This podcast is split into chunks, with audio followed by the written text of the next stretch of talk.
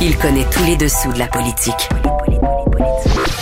Chef du bureau d'enquête de l'Assemblée nationale. Antoine Robitaille. Là-haut sur la colline. Là-haut sur la colline. Cube Radio. Bon vendredi à tous. Aujourd'hui à l'émission, on s'entretient avec Pierre Moutarde, militant de Québec solidaire, qui a dénoncé les impasses de la rectitude politique dans un essai qui a suscité beaucoup de débats en 2020. On revient aussi avec lui sur la dernière livraison des cahiers du socialisme dans laquelle il tente de repenser la question de l'indépendance. Mais d'abord, mais d'abord, c'est vendredi, jour du dernier dialogue des barbus de 2020. C'est pas moi qui c'est mon Thomas. Y a sa barbe qui pique un peu, y a des grosses taches sur son bleu, mais tonton l'air de rien a de l'or dans les mains. Et bonjour Thomas Mulcair. Salut, l'autre barbu. Notre barbu, notre tonton Thomas, accessoirement collaborateur à la Joute et à plein d'autres émissions. Commençons ce dernier dialogue de 2020 en parlant de Mathieu Lacombe, ministre du gouvernement Legault, qui s'en est pris à euh, l'Université d'Ottawa, mais aussi par le truchement d'un prof très controversé, là, le prof Amir Attaran. Euh, comment tu as vu ce- cette, cette anecdote-là hier qui a, qui a surgi sur les médias Ben, sociaux? J'étais tout à fait capable de comprendre pourquoi le ministre a décidé de planter le prof en question. Vous et moi, l'autre barbu, Mhm. on fait dans le commentaire politique. Oui. C'est éditorial. Vous, vous êtes journaliste à la base. Moi, non. Moi, je n'ai pas la prétention d'être journaliste. Je suis commentateur et analyste. Ma démarche est différente. Ouais. Lui, il se veut prof d'université. Il va toujours se réclamer de sa liberté de pensée d'universitaire. Mais tout comme un journaliste, il a une démarche à suivre. Ça existe de la rigueur in- intellectuelle et du travail de fond à Mhm. l'université. Alors voilà qu'il parle pour la gloire, comparant Donald Trump et François Legault, concluant que François Legault a mis en danger la vie des gens sciemment. Moi, je, depuis le début euh, de la crise de la pandémie, je regarde des choses très particulières, comme le Québec n'a jamais imposé la même règle que d'autres provinces, interdisant aux professionnels de la santé de faire plus d'un centre. Et je peux te dire, en date d'aujourd'hui, fin décembre 2020, il y a encore plein de professionnels de la santé et d'autres travailleurs de la santé qui se promènent d'un centre à un autre, ce qui est un non-sens. Oui. Mais c'est- c'est un débat sur une activité, une analyse sur ce qui se fait et ce qui ne se fait pas. Vous savez à qui il me fait penser, le professeur Attaran? Non. Il me fait penser à M. Potter, pas Harry Potter, Non, non. mais le M. Potter qui était le grand euh, directeur du MISC, McGill Institute for the Study of Canada. Donc, c'est un centre à l'Université McGill qui est voué à étudier euh, le Canada. Et ce type-là qui en était euh, à la tête, il a, il a sorti un diatribe hallucinant à propos de, les- des gens qui ont été laissés sur l'autoroute 13. Andrew Potter, oui, oui. Hein, et comme quoi, ça avait, il avait conclu, hors d'une très grande étude scientifique très tard le soir, de toute évidence, que c'était le reflet, le reflet du fait que les Québécois s'occupaient pas des uns des autres. Et il est parti sur un chire sur le fait que dans les restaurants, tu as deux prix, le prix pas de taxe, puis le prix avec. En tout cas, c'est sorti absolument de nulle part. Le gars était obligé de démissionner dans le disgrâce.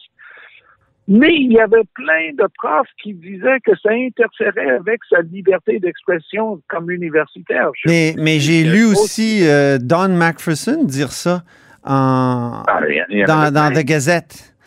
Et, et je vais te dire, et je vais te dire, Don McPherson a dit, il y a personne qui s'est levé pour protéger la liberté académique du professeur Andrew Potter à l'époque. Ça, c'est, il, il faisait en écho à, à l'affaire du mot en N, là, l'Université Ben oui, d'Ottawa. Mais je suis revenu dans les archives, puis il y avait Jean-François Lisée et, ça c'était en 2017, et François Legault qui avait, qui avait dit, il a le droit de dire ce qu'il veut, mais nous, on a le droit de dire que c'est inacceptable.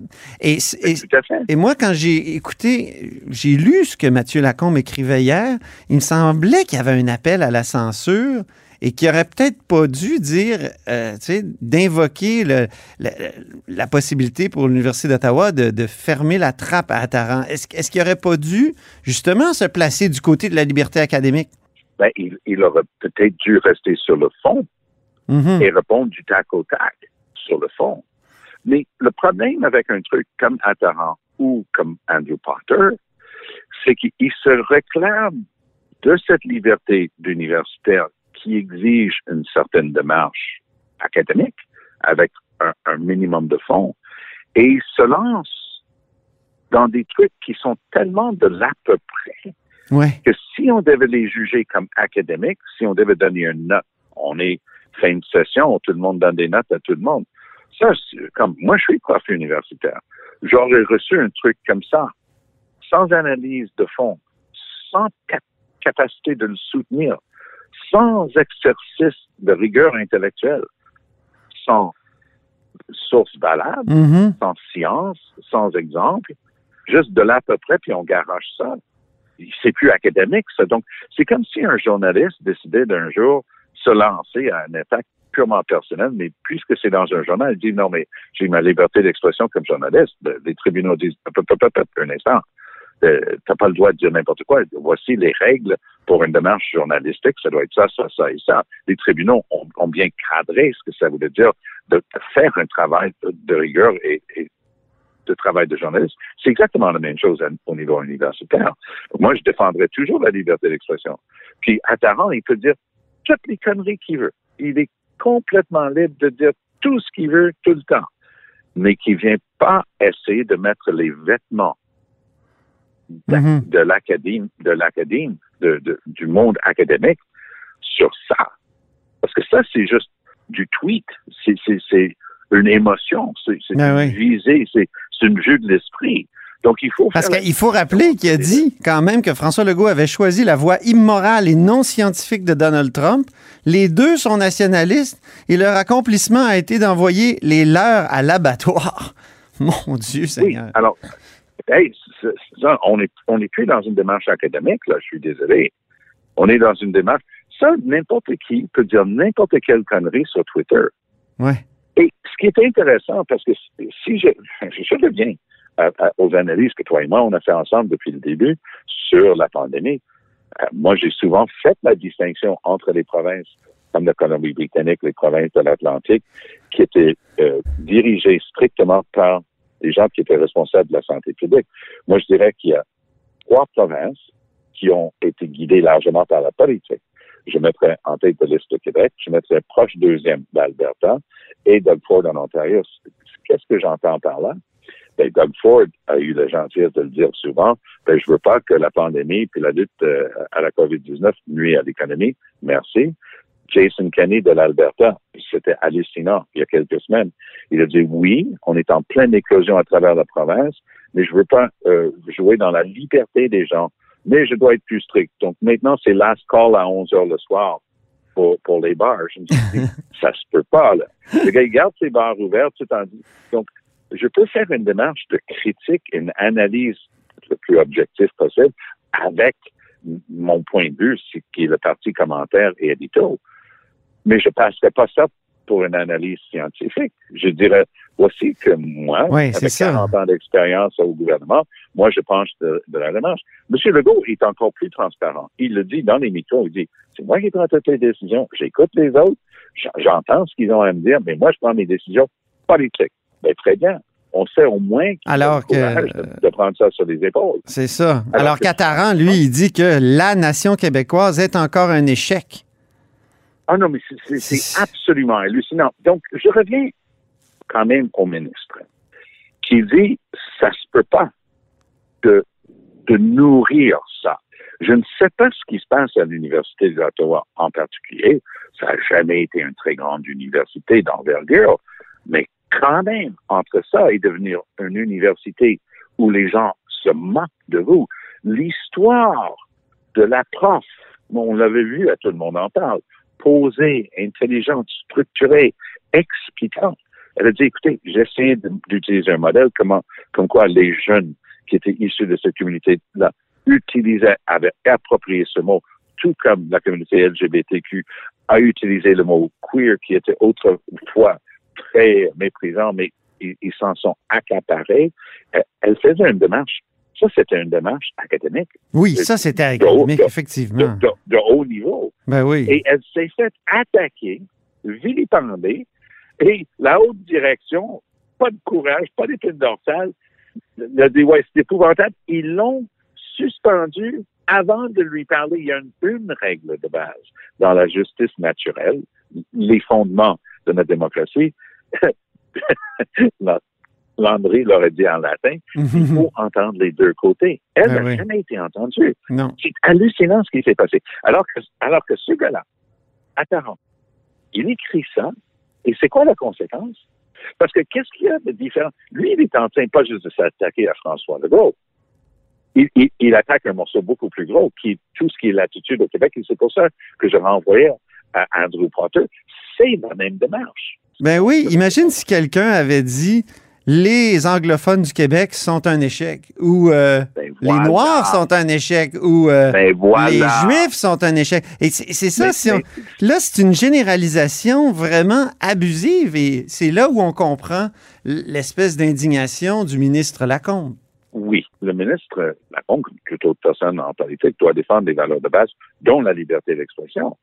Mais je pense pas que c'est indu de poser la question comment ça se fait que la même université, qui est tombée à bras raccourcis contre cette prof, Mhm. lorsqu'elle avait osé utiliser un mot euh, qui est un index, mais dans une démarche académique, donc dans un cadre où il faut regarder le contexte, et que lui, il peut sortir ça, et les conséquences, jusqu'à maintenant, à ma connaissance, il n'y en a pas. Mhm. Euh, je je n'arrive pas à comprendre la démarche. Je ne comprends pas ce deux poids, deux mesures. Un mot, euh, Tom, sur euh, Pierre Fitzgibbon, le ministre de l'Économie de François Legault, qui est encore pris avec une histoire euh, douteuse ce matin. Écoute, je ne sais pas ce que ça va prendre pour M. Legault de se rendre compte que la raison pour laquelle il y avait des règles sur les conflits d'intérêts entre nos intérêts personnels et les intérêts supérieurs de l'État, c'était pas pour enquiquiner son bon ami Pierre Fitzgibbon, c'est parce que ça pouvait donner lieu au grand titre à la une du journal de Montréal aujourd'hui, puis un, un deux pages à l'intérieur. Donc, c'est une entreprise qui est détenue en partie par le ministre, qui est à l'origine de, de la controverse, Qui- fournit de l'équipement à une société chinoise associée à la répression des minorités musulmanes en Chine.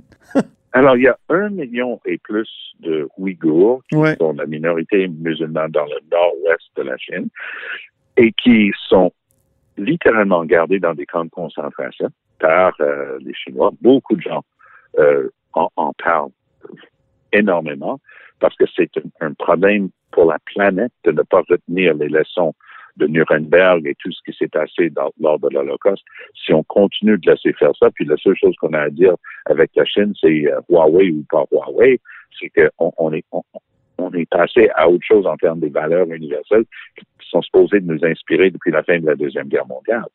Et voilà que Pierre Fitzgibbon est là-dedans. Mais non, là, est là-dedans, il faut le dire vite aussi, parce que c'est le fait d'avoir des actions dans une compagnie, il faut y aller vite, mais Oui, c'est pas lui qui c'est pas lui qui dirige la compagnie et qui dit qu'il faut non, non, il continuer. met pas les menaces aux gens. Non, Mais, mais quand même, il y, a- il y a un truc qui, qui passe mal. Et si François Legault le garde encore là, c'est qu'on a changé de chapitre politique au Québec. Si ça avait été un ministre bien en jus, principal, dans le cabinet de Charest, qui avait fait une faute comme ça, une deuxième faute comme ça, et maintenant des informations comme ça, il aurait été remercié de ses fiers et loyaux services depuis longtemps. Ben oui, Je ne comprends pas. François certain. Legault, qui a été élu sur un- le thème principal qui lui a permis de battre les libéraux, c'était toujours les libéraux corrompus, les méchants libéraux, les pas bons, bah, des problèmes d'éthique, des problèmes d'intégrité à longueur de journée. Et voilà que lui continue de défendre l'indéfendable. Je ne comprends pas. Puis euh, il a nommé aussi son ami Le Bouillonnec, Stéphane Le Bouillonnec. Là, le, le, Bouillonnec a un, un- un passé euh, plus intéressant. Ça remonte à l'époque, justement, du Parti québécois et de Landry, quand il avait monté un truc lors d'une un truc, euh, exposition mondiale, puis ils l'ont ramené sur la rue Sainte-Catherine. C'était un truc hallucinant, dont je me souviens quand j'étais dans l'opposition à Québec. Et voilà que de, de truc en truc, il, il est toujours là. Et euh, tu sais, comme un de ces jeux d'enfants, tu donnes un, un coup de poing, puis ça rebondit, puis ça remonte. Et il est, il est toujours là. Il était obligé de, de s'exclure parce qu'il y avait des histoires compliquées. Une compagnie qui changeait, qui sont au Québec des taux usuraires. Et, et ah, je- j'ai travaillé trop fort, fort pour ce parti, je dois m'en aller. Mais là, il, il- il revient parce que lui, c'est lui qui va mener la délicate négociation avec Bell, Telfa Bell, qui est propriétaire des poteaux de téléphone, pour qu'on puisse amener l'Internet haute vitesse euh, en, dans les chaumières à travers le Québec. C'est ça. Good luck with that, comme on dirait dans Shakespeare. Hey, je termine, euh, Tom, par euh, cette période de l'année où l'on remet des bulletins. Les commentateurs font des bulletins, tout ça, euh, donnent des bonnes notes, des mauvaises. Genre, je l'ai fait hier avec euh, Benoît Dutrisac et Caroline Saint-Hilaire. Et il y, a- y le célèbre bulletin de Michel David. Quand on est un élu, toi, tu l'as été, comment c'est perçu, ça? Comment on, comment on reçoit ce type d'évaluation-là? Écoute, quand on est un élu, ça dépend de l'auteur. Parce que Michel David fait ça, je dirais, au moins depuis 30 ans. Et il est tellement, euh, il a une plume tellement bien, Acéré? euh, un, un- un crayon tellement aiguisé que les, les gens l'écoutent. Je, je dirais que lorsqu'il habitait à Québec, c'était encore plus exact parce que c'est un de ces journalistes qui était tout le temps là. Mhm. Il écoutait tout, il captait tout. Il avait vraiment la capacité de jauger et, et de sentir tout ce qui se passait. Mais je vais te raconter, pour répondre à ta question, une anecdote. Oui. 2003, donc je suis rendu euh, ministre dans le nouveau gouvernement de, de M. Charret. Oui. Euh, je viens de faire la conférence des partis des Nations Unies pour Kyoto et je passe euh, rencontrer les gens à la Maison de Québec, qui est un peu notre ambassade à Paris. euh, et donc, ça se passe euh, d'une manière intéressante parce qu'il y avait des gens qui étaient très bien, d'autres qui étaient très partisans parce qu'ils avaient été nommés par le gouvernement, un petit peu moins sympathiques. Mais il y a quelqu'un qui, pour montrer qu'il était ouvert, et, il me regarde et dit, puis félicitations pour votre bonne note aujourd'hui. Alors, lui, il avait déjà lu, il avait sans doute reçu Ah à oui? l'époque, probablement un fax ou peut-être en ligne, le, le bulletin où Michel David avait dit que comme ministre de l'Environnement, j'avais bien performé. Et lui, ce qui m'a, ce qui m'a attendri, c'est qu'il prenait ça comme si c'était un bulletin universitaire. Si c'était un bulletin vraiment d'école, pondéré. C'est l'opinion d'un gars super expérimenté. Mais c'était juste l'opinion d'un journaliste. Mais lui, il me traitait comme avec des tapes dans le dos. Hey, bravo, euh, tout thumbs up, là. T'as eu une bonne note sur ton bulletin.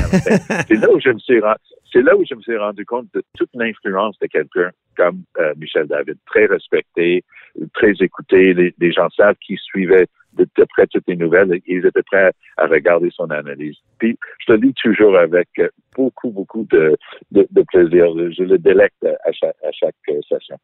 Mais en même temps, est-ce que c'est pas parfois un peu sommaire? Euh, Il y a Oh, des gens en politique qui me Oh, disent c'est vraiment frustrant parce qu'on réduit, euh, comment Oui. dire, ma performance à une petite anecdote, micro-anecdote, Tout à alors que, alors que j'ai fait fait. beaucoup plus que ça. Est-ce que c'est, est-ce que c'est pas Mais frustrant? je pense, je pense à, à des, à des bons euh, ministres, mais qui ont pris énormément de temps à ce que les gens comprennent jusqu'à quel point ils étaient bons, parce qu'ils sont discrets. Je pense à quelqu'un comme Jeffrey Kelly. Il était Ah très oui. discret comme ministre des Affaires autochtones. Mais shit, il, il était bon. OK. Et il connaissait toutes les communautés. Il, avait développé des relations avec tout le monde. Il était très efficace dans ce qu'il faisait.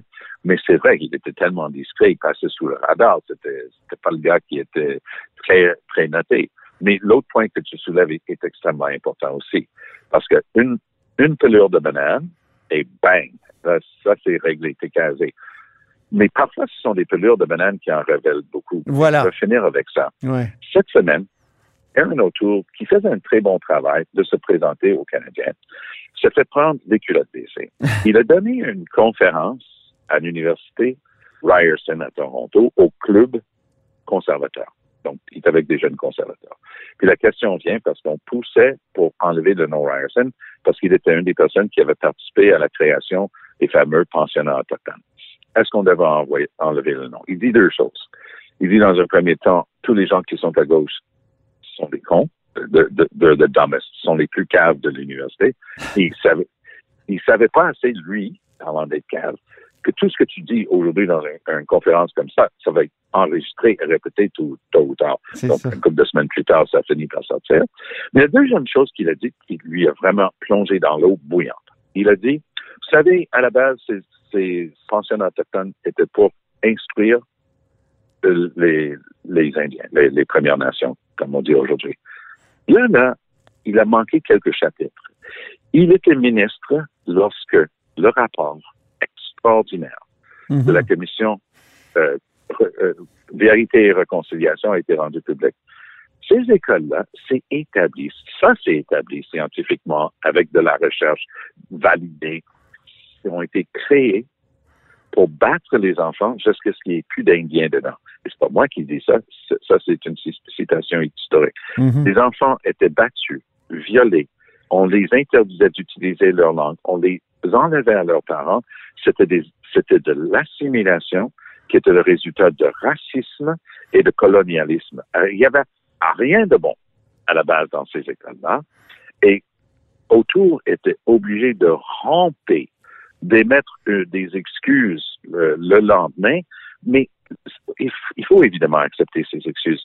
Mais ce que ça ouvrait comme fenêtre sur la réalité, Aaron O'Toole, c'est ce que certains observateurs commencent à dire, c'est que c'est Andrew Shear Light. Ah oui. que ce gars-là n'a pas l'envergure. Harper, on pouvait aimer ou, ou détester, mais Harper avait du contenu.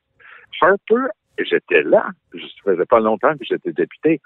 C'est Stephen Harper, et ça serait toujours à, à son grand mérite, a organisé les excuses officielles, officielles au Parlement, une, une compensation monétaire énorme pour s'excuser pour ces pensionnats autochtones. Et là, Aaron O'Toole, il n'est pas au courant, il, il a manqué ça. Incroyable. Mais c'est ça. Et, et ça ouvre donc, pour les gens qui suivent ça, peut-être ça gagne à la base vont lui donner des tapes dans le dos.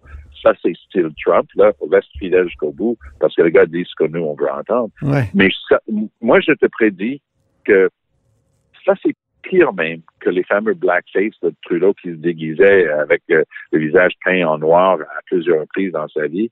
Je pense que celui-là va, va coller plus à, autour, parce que malheureusement, c'était une, une petite fenêtre qui permettait de comprendre que, oh boy, ce gars-là, il n'est pas, il il n'est pas capable de comprendre des, des pans entiers de l'histoire du Canada et ça va lui jouer des tours, je pense. Sincèrement, Antoine. Merci beaucoup. On va surveiller ça en 2021, mon cher euh, Barbu. Avec plaisir. Merci pour ce très plus long dialogue qu'à l'habitude. Je t'ai retenu plus longtemps. Je, je m'en excuse, mais c'était bien agréable. C'était pour une bonne cause. Alors, on se reparle en 2021. À la prochaine. Salut.